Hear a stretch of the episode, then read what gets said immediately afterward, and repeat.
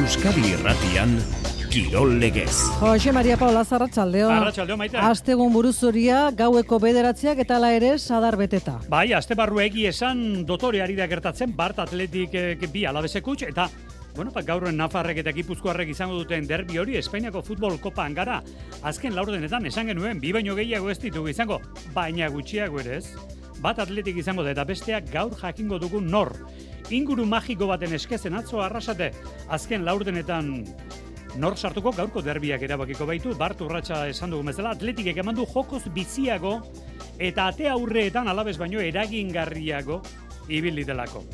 Gaur ales txikon entzungo dugu Euskadi Erratia nanapurna neguko egoerari uko egin ostean gehi egia arriskatzen ari ginen. Gero entzungo dugu, tragedia gertatu aurretik mendian behera egitea erabaki zuten. Hori adierazi du gaur Lemoako mendizaldeak. Kaja ruralen txanda dugu gaur txerrendulari zan iruñean baluarten. Denboraldi berrirako hogeita bi txerrendulari ditu Euskal Herritarrak bost. Aurreko denboraldian taldeari amabos garaipen eman zizkioten ziklistek denek taldean jarraitzen dute. Eta guz zorionekoak txerrendularitzan aro hau bizitzeko aukera izan dugulako. Arria mugitu eta ziklista ateratzen da. Isaac del Toro, hogei urteko txerrendulari mexikarra. Bueno, bere ala agertu da demoraldi berrian, Down Underren hau bete hortz utzi gaitu. Emireitzeko mutila da, lider. Europako lehiaketan ditugun Euskal Kirolariei ere begiratu bat, naiz eta Espainiako selekzioarekin dabiltzan, esate baterako lehen faseak gainditu gabe eskubaloikoak etxera, eta urpolokoan Alberto Munarriz urrezko domina paparrean duela bueltatuko da. Beste bi augerak eta saio ere bai, binakako txapelketan, batzuk errenka gabiltza, azkeneko amabos aldi honetan, eta, bueno, gaur durangon erren erabateko unai lasok, sukarrarekin da, ez da gaurko aukerak eta horretan izan. Ongi etorri entzuleo garratxaleon, ordu biak hogeita 6 minutu gutxi dira, gaur sadaren egun ondia, osasuna reala. Euskadi Erratian e, atarikoak eman behar dizkiogu partida honi, jode ezagun nafarro aldera, inaki beraztegi, arratxaldeon, inaki? Arratxaldeon, Jose Mari. Bueno, azken aldian, kontua da, etxean hainbestean ari dela osasuna, baina hemen galdera da, kanporak eta gainditzeko fidagarritasun hori, giar hori ikusten zaizkio, osasunari momentu honetan? Ba, taldearen azkeneko partiak ikusi da, esango dizu, zalek fede pixka bat bai, berreskuratu dutela taldearen gan, izan ere, gorritxoak barzaren aurka, ba, superkopako finalerdiak altzetik datoz bai, baina aurpegi emanda eta neurketa ona denboraldiko agian osonetakoa, kompletonetakoa jokatuta. Horrekin batera esan daiteke, azken e, partietan Mallorcaren aurkako partia salbu, taldeak aurrera pausotxo bat eman duela bereziki etxean, sadarren, lau partida dara matza galdu gabe, eta azken e, biak irabazi egin ditu gainera, horregatik dein importantea, kopako kanporak eta hau osasunaren etxean jokatzea. Arrasateren taldea gainera ia zerakutsi zuen, bitxapelketa aldi berean ustartzeko gai dela, eta kanporaketak lehiatu eta kudeatzen ere badakiela, izan ere, gogoratuko duzu iaz, kopako finalera bidean lau luzapen jokatu behar izan zituen eta lauak gainditu egin eh, zituen. Eta urten ere babide beretik eman dio hasiera koparen ibiliari Castellonen kontrakoa ere luzapenean eh, gainditu zuelako. Gaurko partidari begira Jose Mari litekena da Jago Barrasetek duela ilabete terdi Realaren aurkako planteamendua errepikatzea eta agian Barsaren kontra bezala bostatzerarekin jokatzea. Realaren joko emankorra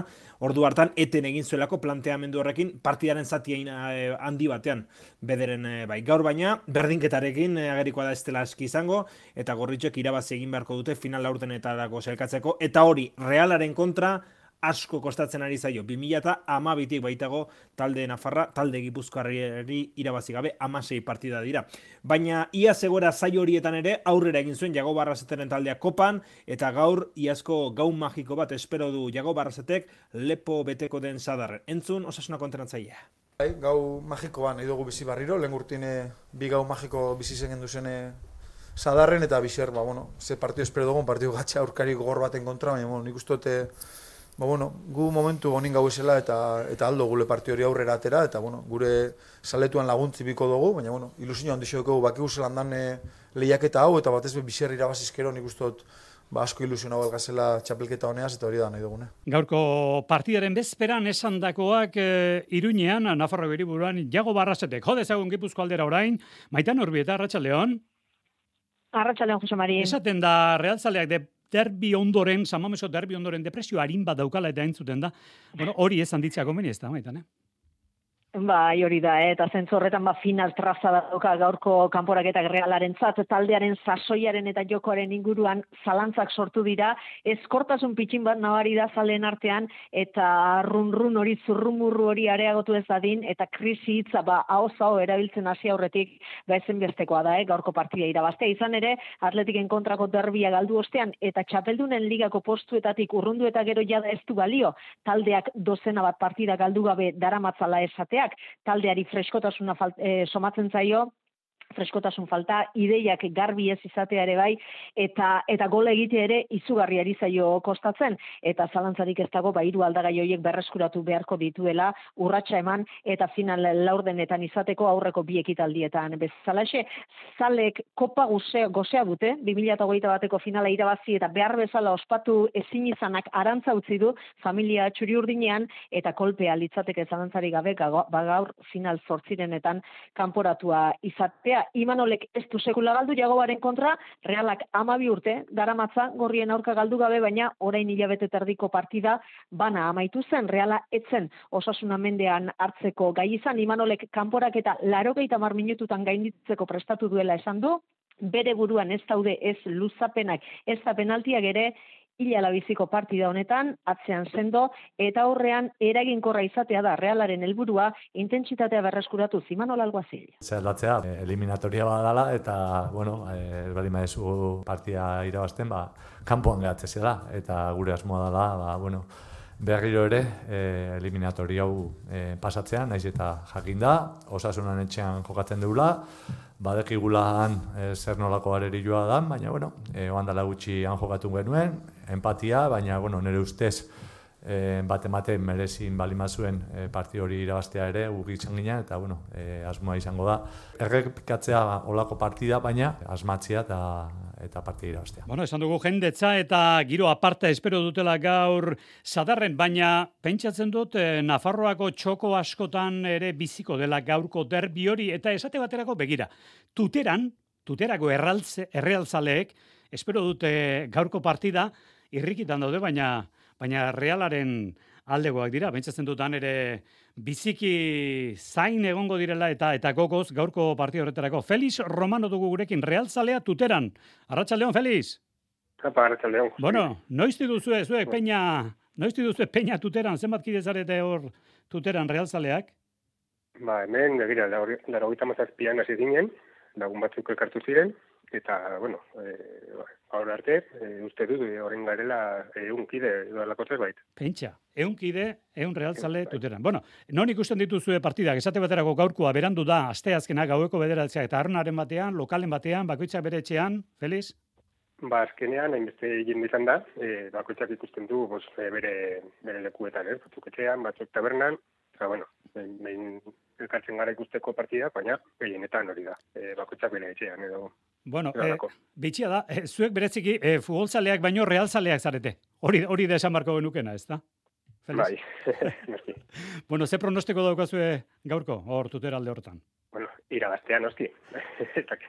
Zango nuke, bueno, eh, osasuna izan da, esango nuke bat eta bi, vale? Eh, noski dugula realak eh, irabaztea, Baina, bueno, osasuna denez, gutxiko diogu golatu bat egiten. Ederki, bueno, bat eta bi jotzen dute tuterako errealtzaleek, nafarrak, baina realekoak barru, barruraino. Gurekin dugun kidea gainera, e, bera, baimen ematen badit, esango dut, tuterako argie ikastolako lehen da biziko bost ikasletako bat dugu. Meritu, ondia daukate, ego euskal herriaren egoalde egoaldean handaude, eta bueno, futbola bakarrik ez, euskerari ere auspo ematen ari dira. Bezarka da hundi bat, Feliz, eta ja, honenak irabat izala, eskarrik asko? Kondo, berdin. Urren arte, ugur, Feliz Romano, Real Zalea tutera. Bueno, Juan Antonio Larrañaga ere tuteratik gertuko talde baten kontra debutatu zuen, atzo berrogeita laburte, tafaiako peña esporten kontra. Arratxaldeon, Juan Antonio.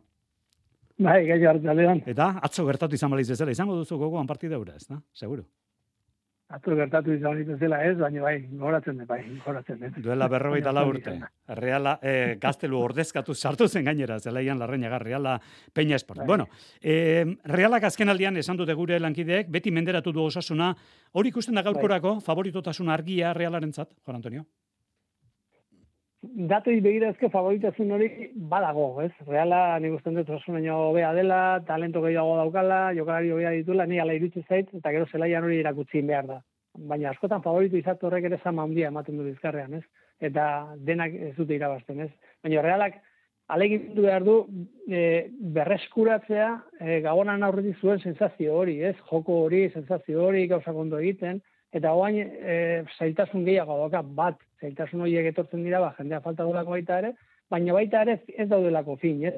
Eta osasuna poliki-poliki ematen du gora, atorrela. E, Superkopa jokatzen Barzaren aurka, eta etzen geizki hon, galdu zuen partidua, baina etzen geizki hon, eta ematen du sensazio beak dagoela. Realari ere, aurre egin zion, e, jo, ligan jokatu zen partiduari, eta berdin du dintzen gaina partidua, eta iritzeite, poliki-poliki aurrera atorrela eta kontu ibili behar dela baina nik, nik ere, niretzako ere, reala favorito da gaur.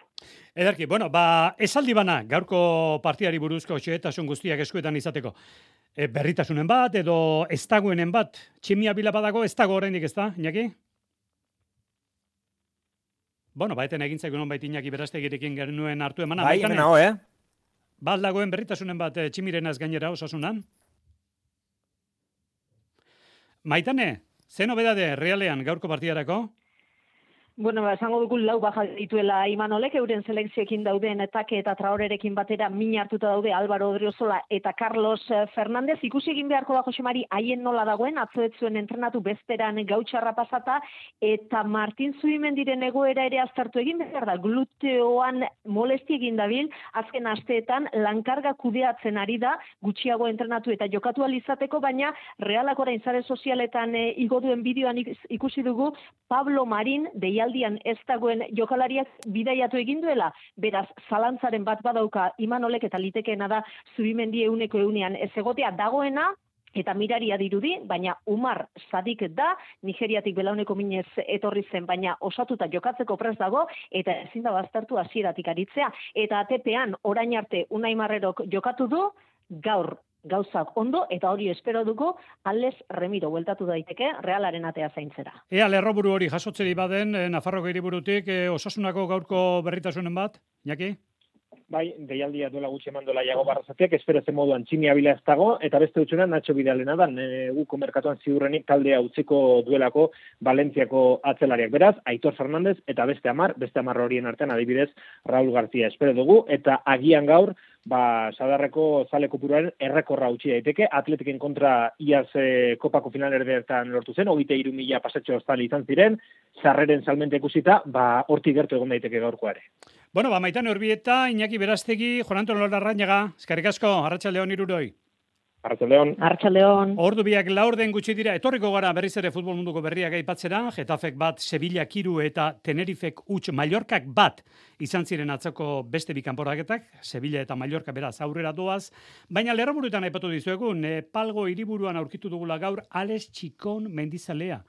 Igoera bertan bere utzi behar izan zuten anapurnan, ze, ze informazio eta ze datu eman ditu Txikonek, arritxuri bar, arratxaldeon. Baita zuri ere, aurrena esan behar da lan ona egin dutela eta zailena lortu ere bai, irugarren kanpaldekura igotzea, birritan antolatu ere bai, baina errematatzea falta izan zaie, hori bai, arriskoak menderatu aurretik, arre, tragedia saiesteko amore eman dute.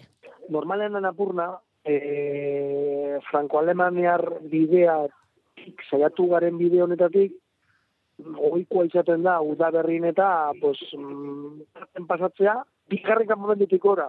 Guk iru, eta nire kasuren zuzen ere, lau aldiz, azbatu izan dugu, orduan, hor, arrisku asko hartu dugu gure gain, ez?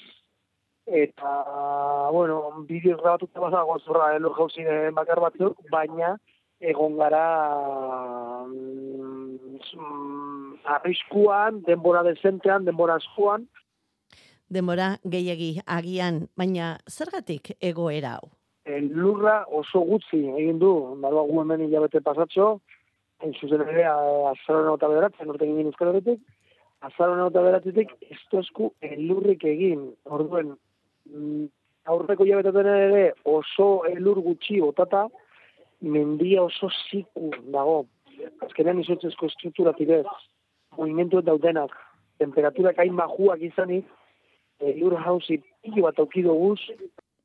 Eguraldi on egunak oraindik ere gelditzen dira, baina zentzuz etxerako bidea hartu dute anapurna gero ere antxe izango da. Eta galdu gendun deposito guztia irugarren kanpalekua, eta irugarren kanpalekua barkatu, ba, sokat, bentak, oxigeno botiak, e, zertanak eta bar, e, material osoa, eta berriz ere igotzea horrarte material guzti hori, eta beste bigarren dotazio bat beraz, bost aldiz, bost aldiz izango zan.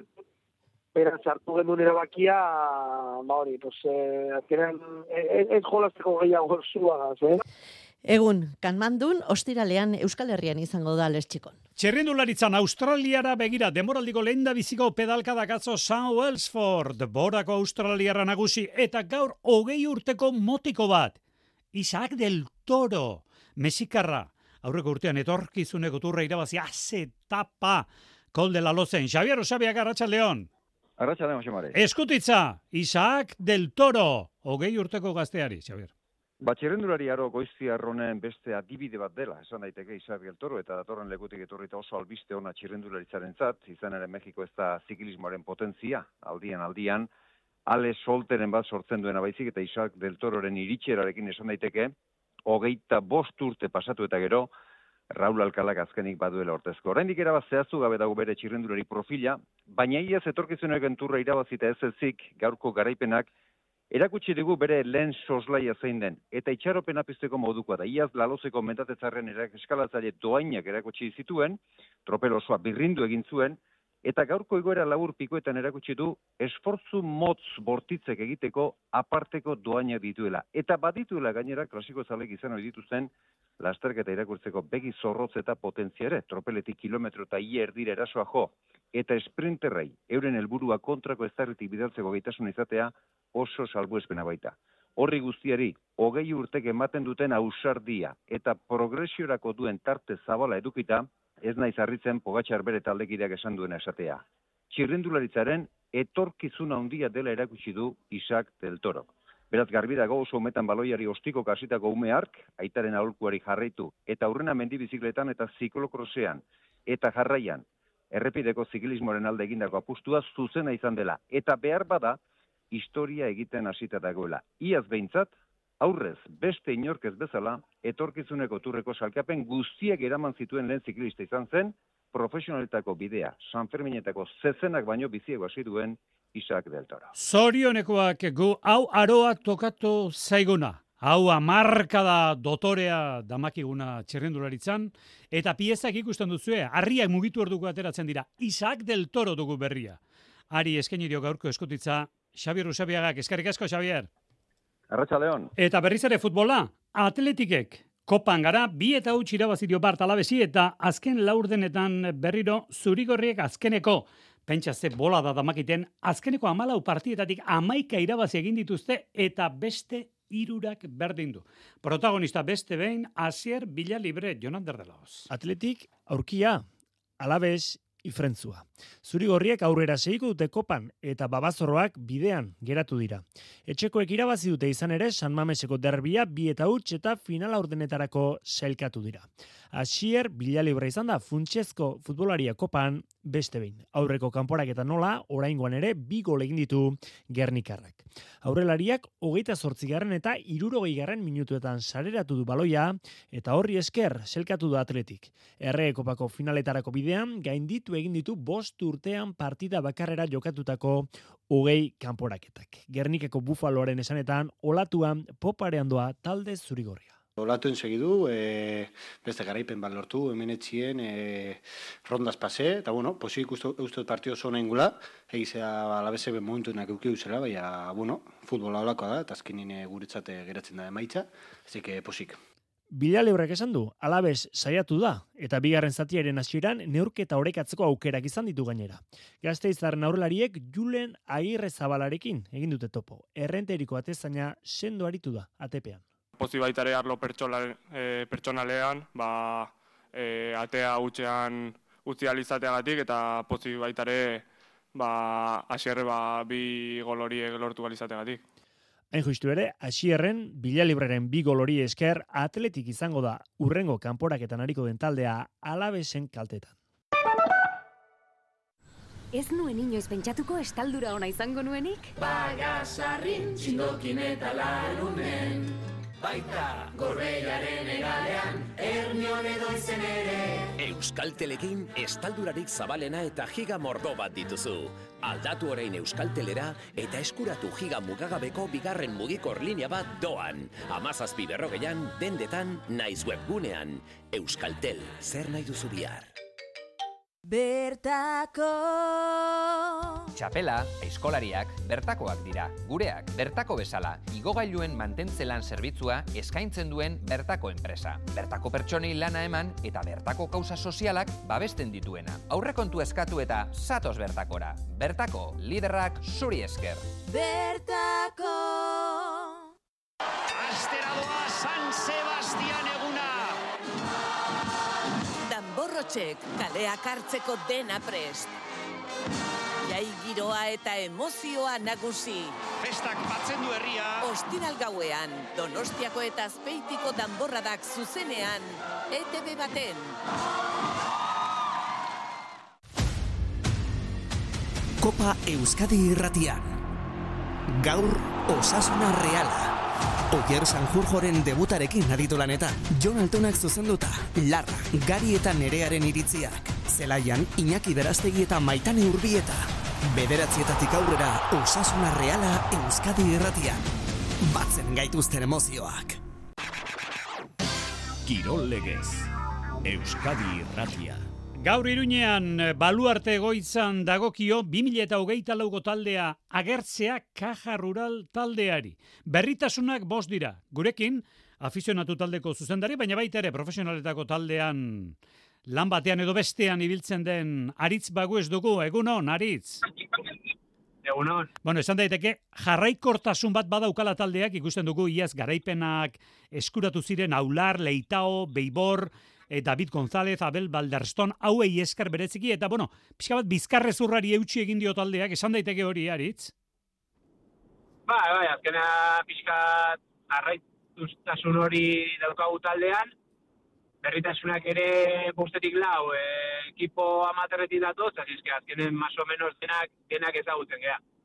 Eta amater taldetik datozenak zukongi ezagutzen dituzunak dira. Beraz, zuri dagokizu pixka bat aurkezpen moduko bat egitea, ze perfilekoak diren Samuel Fernández, e, Jaume Guardeño, Tomas Silva eta Julen Arriola bengoa.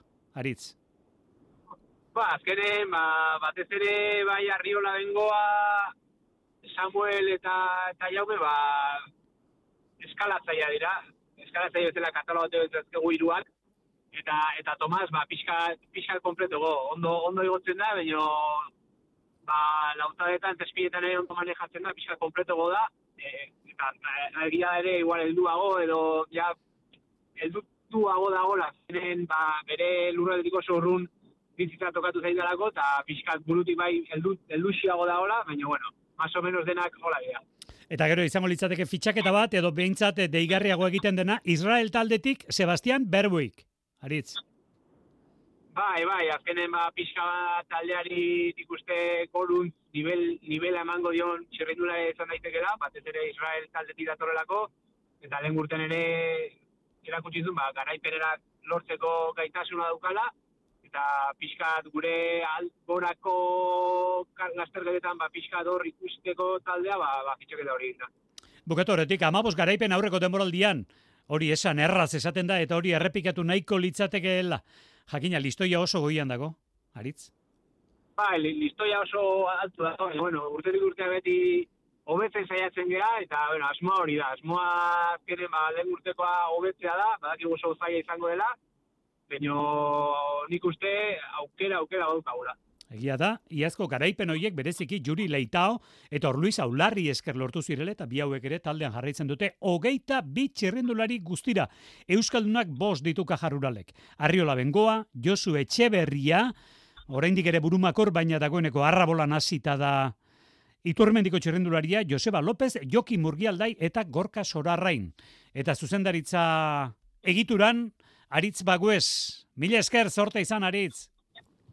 Esker zuei. Gero arte, areto futbolean, Euskal talde bakarra izango dugu azken laurdenetan, irurtzungo taldea, osasuna, ze Tudelanok etxean galdu egin du Jon Altuna.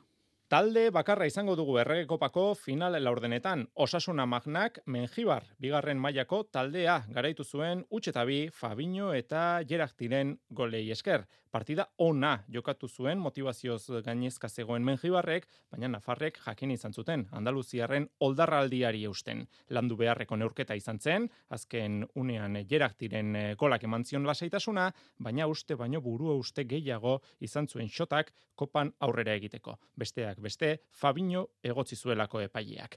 Rivera Navarraren bidea berriz, amaitu da errege kopan.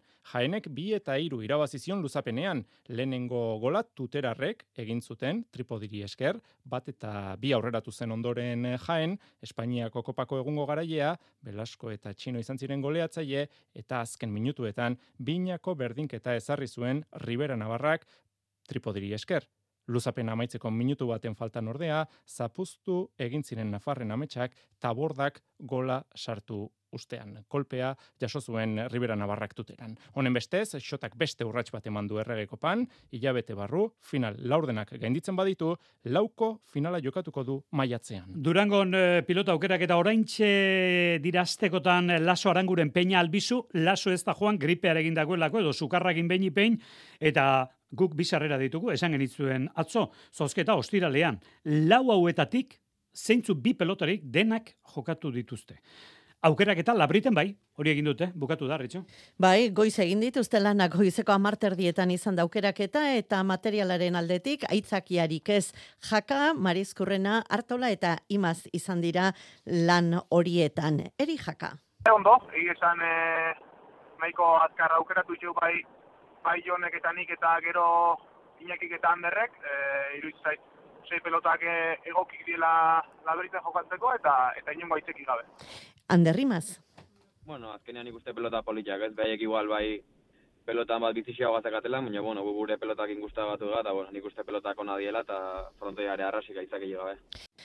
Amar jardunaldi, lider dira jaka eta mari eskurrena, zortzi garaipen dituzte, baina oraindik ere finale, final aurrekoetarako txartela zuzenean eskuetan ez dutela eta horixe orain helburua. Eri jaka. Inundik ino ez dauko eskura auta txartel hori ez, hemen eh, matematikoki zailkapen hori eskuratzen arte, ez errez inda ez, baina bueno, ez zait iruditzen eh, oain eh, kalkulok eta espekulazio egiten astea komeni zaiunik, iruditzen zaite hoi. Jaka guain eta Mari Eskurrena lider binakako txapelketan. Bukatu horretik, Espainiako erreginaren kopan eskubaloian gaur kanporaketako partida dauka Zuazok, Zuazo Malagaren kontra. Garailea sartuko da, aurten donostian jokatuko den azkeneko fase horretan. Agortu dugu tartea, sortziago gutxitan aurrena, eta gero bederatzietan derbia. Osasun arreala kopan, gero arte.